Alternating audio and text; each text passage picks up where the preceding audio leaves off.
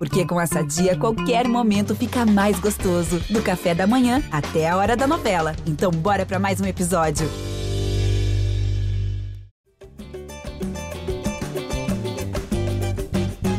Fala, torcedor vascaíno. Tá começando o episódio 137 do podcast GE Vasco.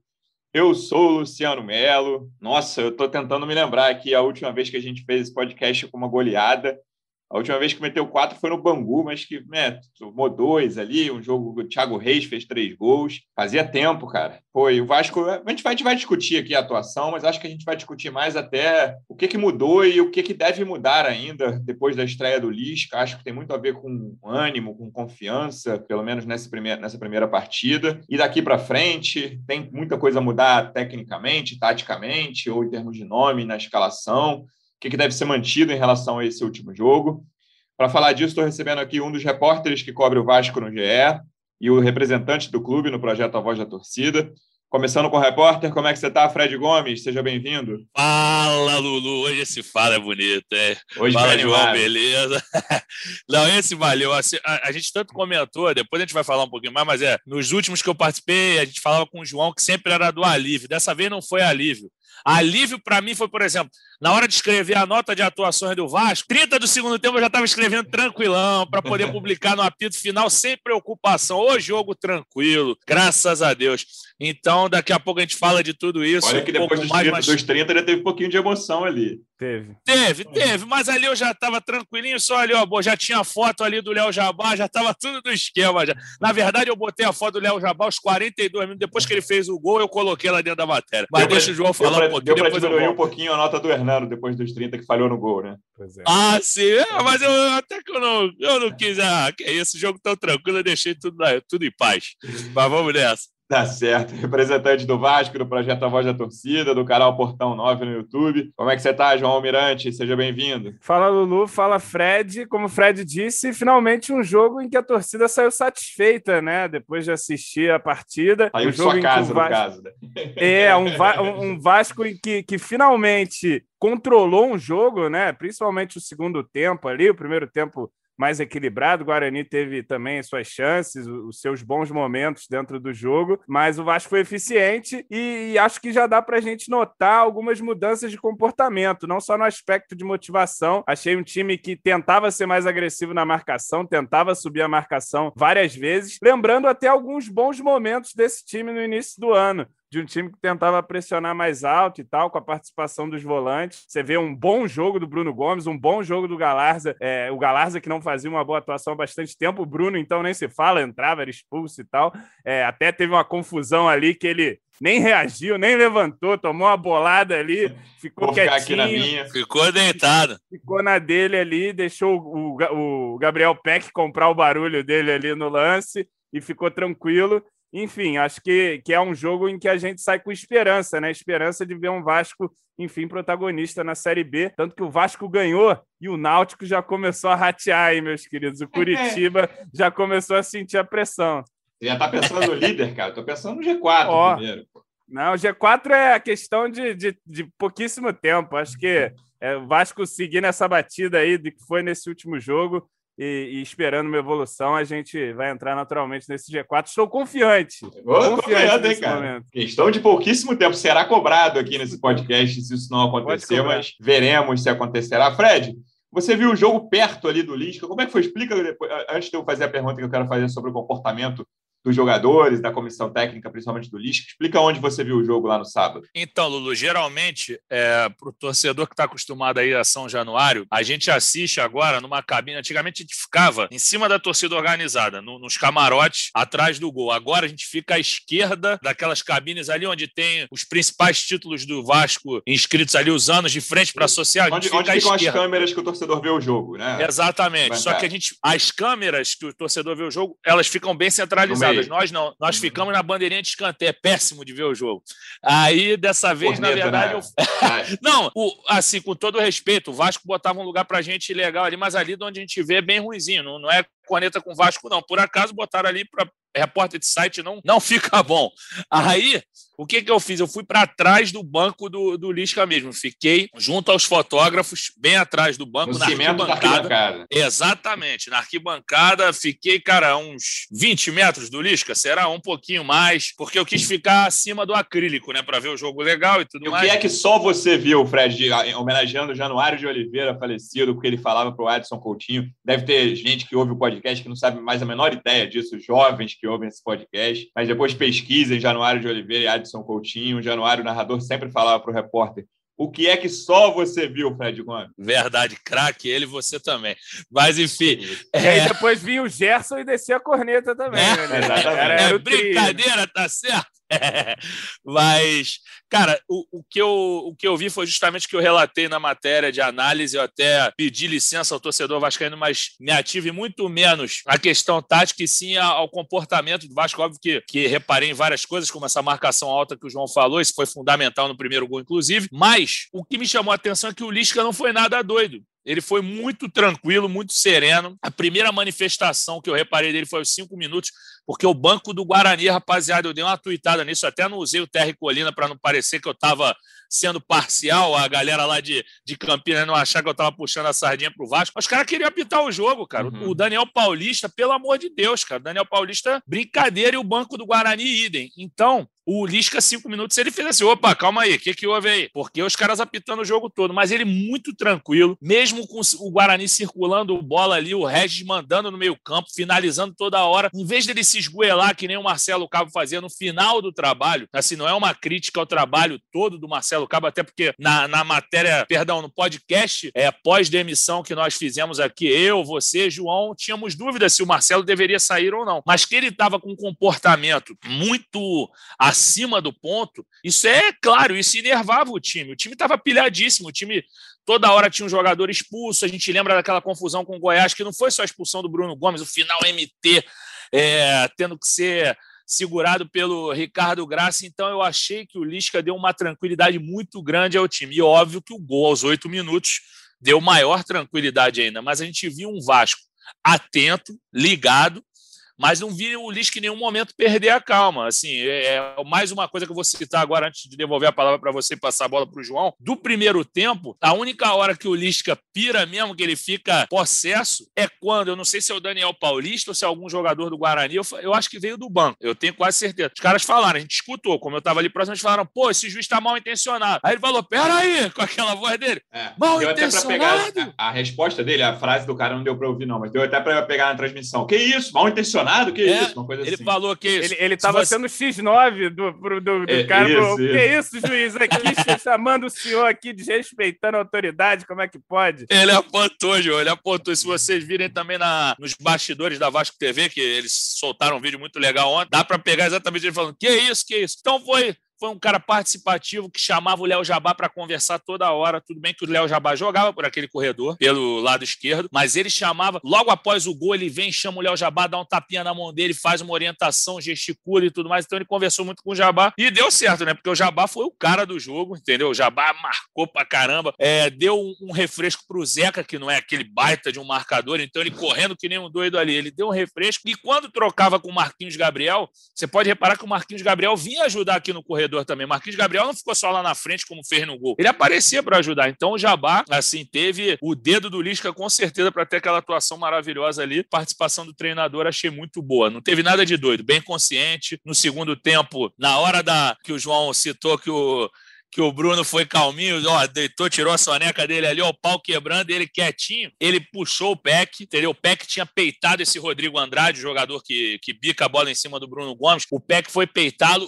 o Lisca já veio aqui, calma, calma, ele fez assim mesmo com a mão, assim que o, o, o torcedor, o ouvinte é. não tá podendo ver, mas ele levou as duas mãos ao, ao centro até a cintura e falou, ó, menos, e também chamou o Galarza, deu uma orientação então achei o Lisca perfeito. Grande estreia dele, grande atuação do treinador. Pelas duas primeiras respostas de vocês dois, eu já percebi que eu, pra, pra, só para variar um pouco, vou ser o mais pessimista desse podcast aqui. Já vi que vocês estão mais confiantes. Eu sou a voz da torcida. Meu Exata, compromisso é, é com a loucura. É... não, não, cara, não vou falar que foi ruim, não. O que eu achei, vamos lá. É, um primeiro tempo, cara, que muitas coisas parecidas com Sim. jogos recentes do Vasco. Assim. Quando você concordo. pensava no intervalo, estava 2 a 0 o João até tweetou, estou mais nervoso do que se estivesse 0 a 0 naquele momento.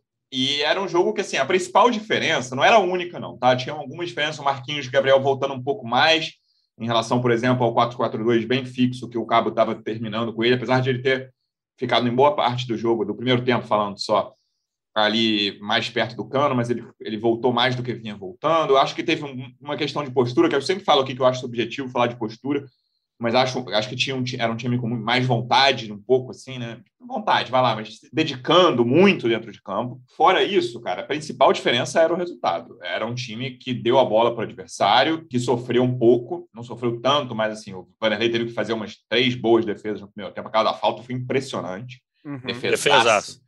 É, e aí, pô, não vi tanta diferença não no intervalo. Mas aí, mesmo com o meu pessimismo peculiar, para quem ouve esse podcast aqui conhece, eu acho que foram os melhores 45 minutos do Vasco na Série B, o segundo tempo. É, o segundo tempo o Vasco conseguiu controlar, não é um, o Guarani não é um time ruim né, para o padrão da Série B, o Guarani está brigando pelo acesso, não é... Por exemplo, eu, o Botafogo, né, eu vi todos os jogos, jogos do Botafogo na Série B. O Botafogo só conseguiu controlar 45 minutos na Série B, que foi, foram lá no início, a terceira rodada contra o Remo, em volta redonda, Sim. foi um jogo que foi 3 a 0 e o, o Remo é um time que está brigando lá embaixo, estava até na zona de rebaixamento durante um bom tempo. Então, o Vasco conseguiu, tipo, na estreia do Lisca, ele já foi, né, possivelmente juntando os dois times do Rio, que eu vi todos os jogos, foi a melhor atuação, em, pelo menos em 45 minutos, porque o adversário do Vasco era melhor do que o do Botafogo quando dominou. Acho que essa foi uma boa lição, João. É, já que você é, é a voz, só tem compromisso com a loucura, já, como, você, como você acabou de se definir. Queria saber como que você viu, assim, o que, que você viu de diferente, principalmente, nesse time no primeiro jogo do Lisca em relação aos últimos jogos do Marcelo Cabo. Eu vi que você botou também, Marcelo Cabo já chegou dando boa, bom resultado para o Vasco, né? Que ele perdeu é. A Ponte Preta, que tá, tá lá embaixo também, né? Na estreia A, a Ponte Preta que, sei lá, fez quatro pontos no campeonato, todos em cima do professor Marcelo. Cabo, né? É, mas, cara, eu vi um jogo parecido com o que você viu. Eu tenho um compromisso com a loucura, mas tenho com a análise também. É, achei que, assim, o Vasco ele tem tido esse mérito nas últimas partidas de começar o jogo na frente, né? Fazer um gol rápido. A gente está aí a seis jogos invictos também, e isso foi importante ali, aquele começo que eu acho que já é fruto também de uma nova postura que o Lisca tenta implementar, de um time que marca mais agressivamente, que sobe mais vezes a marcação, e aí a gente acaba fazendo um gol por isso. Ele jogou com o Bruno mais adiantado também em relação ao Galarza, fez essa inversão que ele até comenta na entrevista. Outro capítulo à parte é a entrevista, né? A cerejinha do bolo ali, a entrevista coletiva. Maravilhosa. A gente fala disso. É, enfim, e aí, né, entre esse primeiro gol do Vasco e o segundo, o Guarani foi bem no jogo, né? Era um time interessante, trocava bem a bola. Esse Regis que o, que o Fred destacou, muito bom jogador, né? Parece que estava no Cruzeiro, estava pesadão lá no Cruzeiro, não passando arrumando nada, mas aí no time do Guarani encaixou bem. Foi o cara ali que, que deu mais trabalho, né? Tanto na cobrança de falta quanto numa jogada que ele finaliza duas vezes ali, o Vanderlei faz boas defesas. Duas medalhas no peito do Vanderlei, João. Deve estar tá doendo até hoje, meu irmão. É, pois é, e ele está bem posicionado ali. O Vanderlei, que para alguns falhou, para o Luciano, pessimista, por exemplo, o Vanderlei não falhou no último jogo. Pois é, viu? Ele Nem é sempre eu sou pessimista. Assim. É. Pois é. Então o Vanderlei foi bem, tá lá para isso também. Acho que é um cara que tá, tá na média, assim, tá indo bem e, e, sendo importante. E ele foi importante no momento em que o Guarani era, bem, era bom, estava é, bem no jogo, né? Então, isso é importante também no momento difícil do jogo, o goleiro aparecer ali. E depois do gol, do segundo gol do Vasco, no pênalti ali, uma boa jogada, né? O Zeca finalmente aparecendo para tramar alguma coisa ali no ataque por dentro com, com Jabá, com Galarza. É, acho que foi uma jogada interessante do Vasco. E, e, a gente, depois desse gol, acho que o Guarani sentiu, viu? Assim, 30 e poucos ali. O final do primeiro tempo, o Guarani já estava já, já menos, assim, com, com menos ímpeto, conseguindo menos espaço. E aí no segundo foi aquilo, o ritmo excelente para o Vasco de jogo, que estava assim controlado, o Guarani perdeu o gás ali, parou o de Regis caiu tanto. muito também, que é o principal jogador deles. Né? Assim, caiu o Vasco muito. controlou o segundo tempo completamente. E aí faz o gol aos 17, me parece, num, num lance lá, um, um, gol contra do nosso querido Bruno Saudade Silva. do Bruno Silva, João. Acho ah, que é 23. Bruno Silva que fez um Libertadores com a camisa do Vasco, vai poder contar para os netos essa ainda na vida aí. O Bruno Silva fez lá o, o, terceiro, e aí, cara, aí resolveu o jogo, né? Aí, Foi. enfim, é, ficou mais tranquilo e tal. O Lucão do break, até destaquei no pós-jogo, claro que ia fazer o gol lá, o tal do Lucão do break. Fez numa falha do Hernando, né? O Hernando que não sobe ali com ele. E aí, depois, no, no em contra-ataque, o Vasco já estava encontrando espaço, fez quatro, podia ter feito mais, né? Teve boas jogadas ali no final. A bola do Arthur Salles para o Jabá. Tá bem o Arthur, né? Entrou bem também. Sarrafiore, uma grande bola ali, jogou pouco, mas deu um bolaço para o Jabá, né? Um passe bem bacana mesmo. Enfim, acho que, que foi uma partida para trazer confiança para o time, para mostrar para a gente, de repente, também, que o Vasco pode ser realmente protagonista, sim, tem condições, né? Enfrentou, como você disse, não foi nenhuma galinha morta aí, um dos, dos times que vai brigar pelo acesso e conseguiu ter uma vitória de bastante autoridade dentro de casa. E, porra, é, com o clima que trouxe o Lisca ali, é, não se podia esperar uma estreia melhor que essa, né? Uma goleada ali, depois a coletiva, enfim. Só festa. Goleada foram, a coletiva foram tipo mais dois, mais dois gols do Vasco, né? Pois é. João, para sua. É.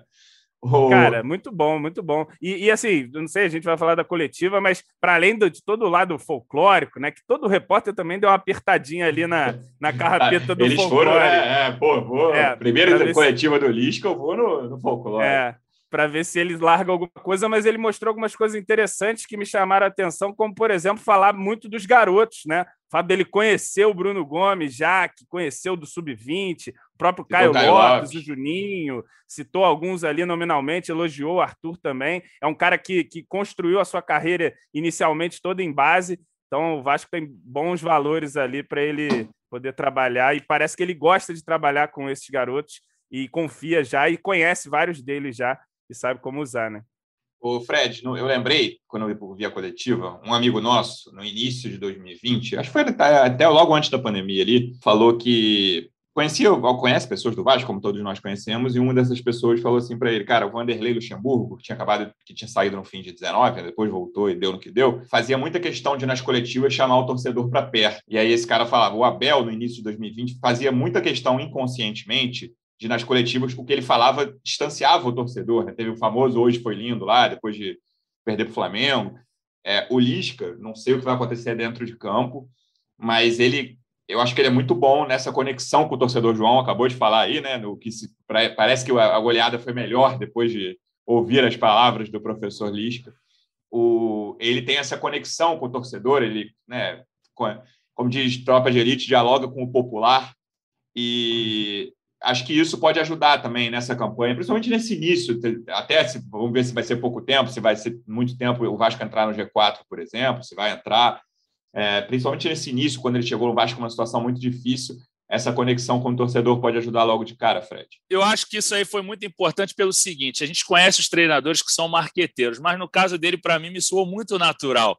Ele, quando ele pega aquela carta e chora, a gente sabe quando o cara força choro e tudo mais. E não, o cara estava emocionado mesmo. E, a, e a, a, mulher dele gostou. Porque eu, eu, sinceramente, quando eu vi ele recebendo aquela carta, eu falei, ah, deve ser a carta que todo sócio torcedor do Vasco recebe. Aí eu pensaria, ah, pô, o cara tá forçando o barro, pois sei todo mundo leva um texto padrão. Não, mas o texto personalizado, achei bem maneiro, entendeu? Tratando ele como doido, para ele ser bem, bem é, para ele ser bem-vindo ao Vasco. O Vasco é lugar para doido mesmo pelo, pelo clube, pela Cruz de Malta.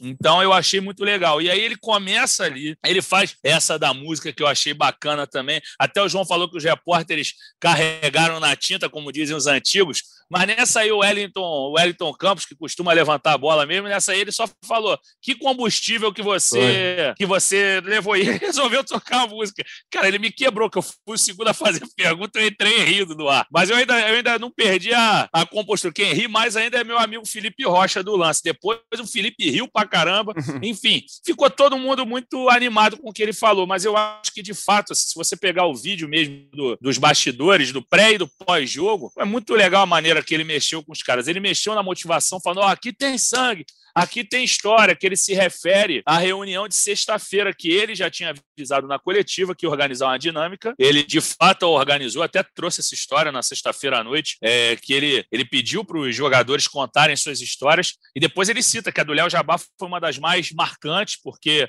muitos jogadores não sabiam da história da bactéria no joelho. Isso nossos repórteres lá do Corinthians já tinham trazido em 2019 e a gente reforçou é, assim que ele foi contratado. Eu e o Baltar fizemos uma entrevista com ele, mas a maioria dos jogadores não sabia. Então isso foi muito bacana.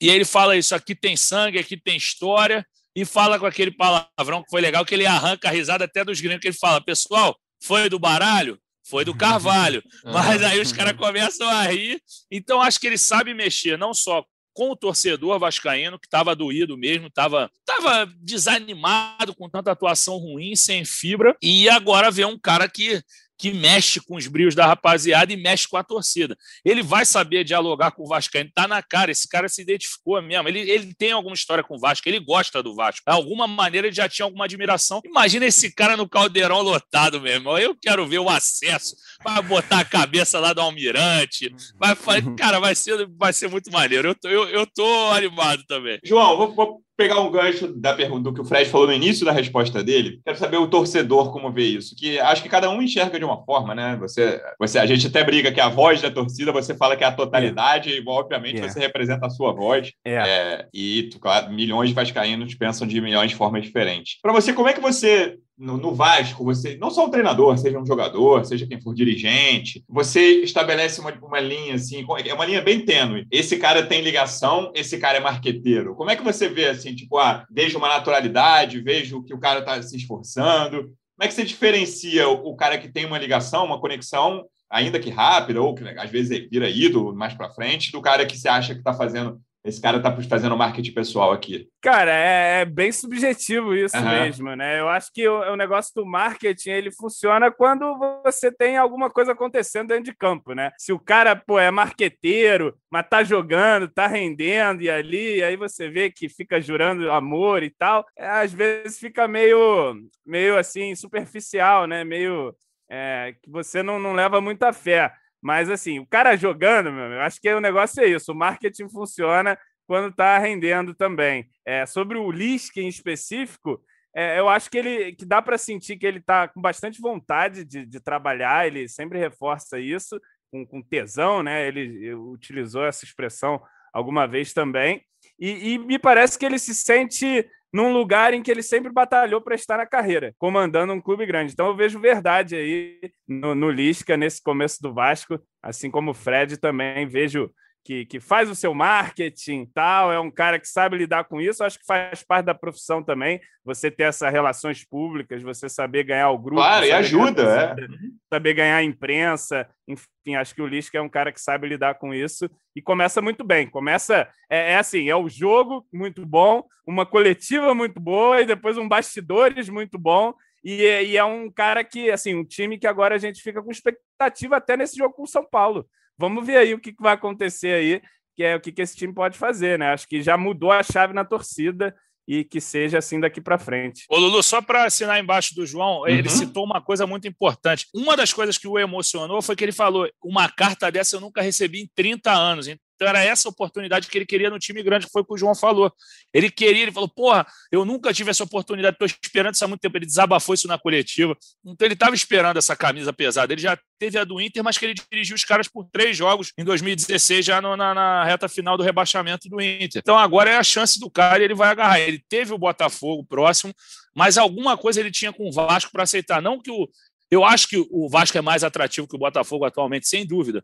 Mas, assim, alguma coisa ele tinha com o Vasco. Alguma, ele, está ali, não é só marketing, não. Ele gosta desse escudo, sim, ele gosta dessa história, cara. E, e ele, é um, ele é um cara que eu vejo assim, ele consegue unir esse lado boleiro, esse lado é, da resenha, esse lado da, da, linguagem popular, mas também mostrando conhecimento, né? É um cara que, que as entrevistas dele são boas nesse sentido também, quando se fala de futebol e tal. É um cara que, de alguma maneira, também quer se desvencilhar um pouco dessa coisa do doido, num sentido pejorativo, que ele é só um cara animador de vestiário e tal, mas é um cara que conhece. Sem dúvida. Ele, acho que é a grande também... preocupação dele no Vasco, eu diria, cara, que é como é. o primeiro clube grande dele, jogo teve no Inter muito rapidamente. Certamente a principal preocupação dele é sair do Vasco quando ele sair, como não só lembrado pelo folclore, né? É, não, essa coisa do doido, que é, é positivo num sentido, né? Mas que pode estigmatizar ele para outros. Ficar como, por exemplo, um cara só de vestiário, e acho que não é. Não é o caso dele. É um cara que, que trabalha muito tempo no futebol, né? Eu nem sabia dessa história toda do Lisca, agora quando ele veio, que eu fui mais uhum. a fundo, um cara que pô, começou a ser técnico com 18 anos de idade, assim. Então, um cara que, que, enfim, trabalha nisso há muito tempo, passou por todas as divisões e agora tem a grande oportunidade da carreira e parece que vai querer abraçar forte essa oportunidade. Falando em termos individuais, Fred, é, quem mais me chamou atenção, vocês já até citaram hoje aqui, foi o Bruno Gomes, cara. Ele vinha de jogos muito complexos ali, né? De expulsões. Aí no jogo anterior tinha, né? Fez uma, feito uma atuação razoável mas gostei muito. Acho que eu, ele foi esperto e, e, teve qualidade no lance do primeiro gol, e aí dá uma, dá uma acalmada, né? Foi fundamental ele conseguir aquela assistência ali logo no início. É, mas teve uma atuação madura que, que foi exatamente o que faltou, principalmente no jogo contra o Goiás, mas no Cruzeiro também. Foi exatamente maturidade que faltou naqueles lances.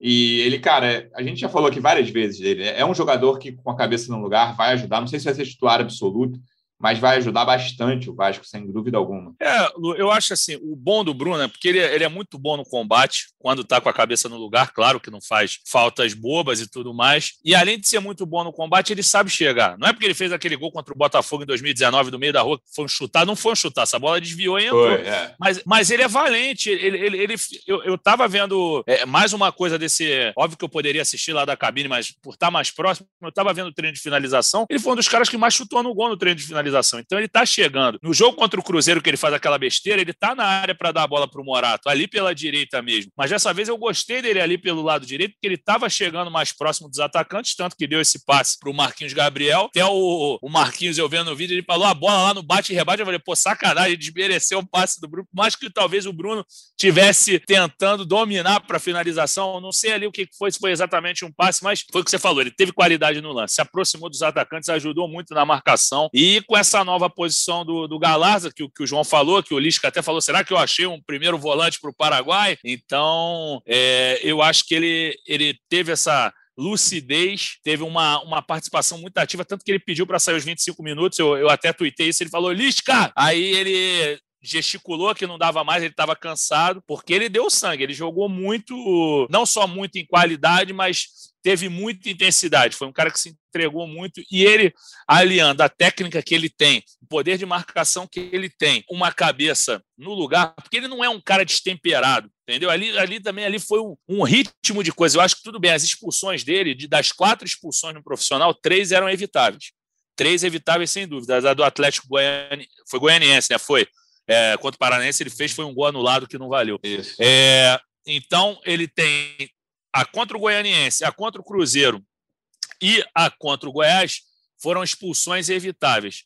Mas ele não é um cara desleal, não é maldoso nem nada, é só botar a cabecinha no lugar que o moleque tem bola e não à toa já era observado pelo Lisca juntamente com o Caio Lopes, desde aquele brasileiro lá do Rio Grande do Sul, até esqueci o nome da cidade, é uma, uma cidade com nome engraçado que disputava esse campeonato lá, eu esqueci o estádio, Passo Fundo, Passo da Areia, o nome do estádio, uma parada dessa. Uhum. Enfim, tem talento, tem talento, moleque, e foi ótimo. Para mim foi o, o, ponto alto, mas para mim o destaque absoluto, sem dúvida, o Jabá. O Bruno foi o que mais chamou atenção pela redenção, mas o, nome do jogo foi o Jabá. Eu ia falar do, do Jabá agora, João, e vou juntar, são dois jogadores em patamares muito diferentes, claro, mas juntar com o Arthur Salles no sentido de que a gente tem falado muito sobre a necessidade até de reposição de, de jogador de ataque pelo lado, né?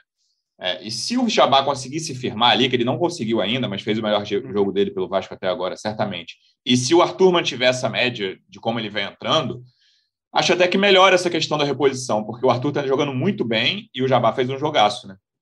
Uhum. É, e assim, um jogo que passou dessa vez muito pelo lado esquerdo, justamente pela partida do Jabá, né? O, dos homens de frente ali, certamente o Peck fez o jogo mais abaixo, é, participou menos do jogo, o jogo passou menos por ali e mais pelo Jabá, e era um, um, é, o que a gente já discutia aqui, o fato de não, ninguém conseguir se firmar muito por aquele lado esquerdo, né? O Jabá também é melhor pela direita, todo mundo ali no elenco do Vasco vai melhor pela direita, e ele agora indo ali pelo lado esquerdo é, é uma coisa interessante para a gente continuar acompanhando, né? Entrando na vaga do MT, vamos ver como é que o Lisca também trabalha o MT, de repente pode ser um meia central, alguma ou um volante, é, ou até mesmo lateral esquerdo. Estou curioso para ver o que, que o Lisca vai fazer. E sobre o Arthur, ele tem entrado sempre no final do jogo, né? E sempre mostrado alguma coisa interessante, ele participado de um jeito interessante. E, e, nesse jogo, mais uma vez, entrou ali, é um cara ágil, esperto no jogo, né? Tá sempre atento ali, ligado e mostrando qualidade com a bola, né? Deu um passe ali muito bom para o Jabá, numa diagonal que ele faz assim, o Jabá passa. Ele rouba a bola do lance do gol, ele rouba a bola lá atrás também. É, que, que depois liga na, no Galarza, Sarrafiore e sai no Jabá, né? Ele participando da pressão ali. Eu acho que é um garoto que também já tem um porte físico, assim, uma altura interessante, é. então ele pode ganhar mais espaço nesse time, né? O Lisca elogiou a, a, o treino dele, falou que surpreendeu com o treino do Arthur e já colocou no jogo e tá indo bem nas oportunidades que recebeu. Tô curioso para ver mais tempo de Arthur Salles em campo. Até agora ele entrou mais só nas partes finais ali. É um jogador para a gente observar também. E é o que vem salvando o Vasco muitos anos, né? Apareceu um garoto assim da base que às vezes não está nem tão no foco ali e surge, aparece muito bem. É, já aconteceu com o Paulinho, com o Douglas. Enfim, a gente tem alguns exemplos para citar que o Arthur seja mais um deles. João, então você está confiante para enfrentar o São Paulo agora? É isso? Lembrando que o próximo jogo da Série B é clássico contra o Botafogo no sábado, mas antes, quarta-feira, oitava de final da Copa do Brasil, jogo de ida no Morumbi, São Paulo e Vasco na quarta depois, semana que vem, Vasco e São Paulo em São Januário. Quem que você espera desse confronto, João? Olha, cara, é, depois do jogo aí, da estreia do Lisca, goleada, acho que é, todo mundo está um pouco mais confiante. Se essa pergunta fosse feita antes, esse jogo aí era, era dado como eliminação certa, mas acho que assim, o São Paulo também não vive um grande momento. A pressão é deles pelo resultado, então acho que Sim. também tem que ser trabalhado ali ao longo desse confronto, essa pressão que o São Paulo tem é, em cima do Crespo, né? Acabou de tomar essa patada aí do rival no, no brasileiro. E o Vasco vai como franco-atirador, né? Acho que não pode ter pressão para esse jogo, tem que ser um jogo para o Vasco, sim, tentar ser competitivo. O Lisca, de repente, colocar mais um pouco das ideias dele ali e evoluindo esse time, pensando sempre no foco da Série B, mas tentar fazer um jogo competitivo no Morumbi e trazer a decisão para São Januário. E aí, talvez no, no Vasco já no, com melhor na Série B, vamos ver como vai ser a sequência. Pouco melhor, só tem um jogo, jogo até o jogo de São Januário. É, só, é, é só um jogo, é, é, ganhar o Botafogo dentro do G4, força máxima contra o São Paulo em casa. Depois de um empate, um bom empate lá no, no Morumbi, acho que já seria um, resultado interessante, vitória, então nem se fala, né? Mas acho que estamos mais confiantes. É, é, futebol, você sabe, né? É um dos esportes em que o mais fraco, teoricamente, pode vencer o mais forte, acontece com frequência. E ano passado, o América do Lisca foi até semifinal, e que o Vasco também não pode almejar. Vamos aí, né? Vamos tentar, vamos torcer. É impossível acabar esse podcast sem estar um pouco mais otimista depois de ouvir o Fred e o João. É, talvez um pouco mais pessimista depois de me ouvir, mas hoje eu peguei leve no pessimismo, porque acho que tinha pouca razão para estar pessimista mesmo. E os dois que já são otimistas, às vezes, nem quando, até quando não tem muita razão, acho é. que eles têm razões para estar otimistas. Fred, obrigado mais uma vez pela presença. A gente vai voltar na quinta-feira para falar desse São Paulo e Vasco. Estou bem curioso para ver o que vai acontecer no Morumbi. Bora, vou continuar sem meus palpites, mas estou animado, muito animado. É, o astral é outro. Isso é muito importante. O Vasco o Vasco está feliz de novo. Isso é bom. Os vascaínos estão felizes e que assim continuem. Puta, foi assim que começou a tragédia ano passado. O Vascaíno agora está feliz, o Vascaíno agora está sorridente. Calma. Mais ou é, então tá bom. Então o João já, já, já deu o mote. Mas enfim, que aproveitem essa felicidade o, o, o máximo que puderem e que ela se estenda pós-São Paulo. É, espera... Aquele abraço, valeu, Lulu. Ah. Valeu. Espera no mínimo entrar no G4 para dizer que o Vascaíno está feliz. Pois Sim, é. vamos, vamos aguardar então. Abraço, Lulu. Valeu, João. Abração. Valeu, Fredão. João, até quinta-feira. Veremos se mais uma vitória, quem sabe, dentro do Morumbi. Abraço, amigo. Até a próxima. Abraço, é como eu disse, cara, acho que é um jogo que o Vasco fazer sem pressão. A pressão é dos caras, eles que têm que avançar aí, eles que têm um time muito mais caro, o Crespo lá pressionado. O Vasco, inegavelmente, apesar de da torcida não estar feliz, sorridente, até porque não tem como estar aí na Série B, mas o clima mudou, né? O time está mais confiante agora. Acho que, num modo geral, todo mundo tem uma confiança maior aí que esse time, fazendo o mínimo, como a gente sempre apontou aqui, pode fazer uma Série B tranquila aí, ter um segundo turno mais tranquilo. Vem uma reta final agora de, de Série B, de primeiro turno, que é mais é para embalar. Uhum. É a reta final que Lisca doido pediu a Deus ali para botar o Vasco é, num, num, bom caminho e no segundo turno a gente ter um, uma outra história aí. E é isso. Que assim seja. Torcedor Vascaíno, obrigado mais uma vez pela audiência. Até quinta-feira. Um abraço. Vai o Juninho na cobrança da falta. Gol!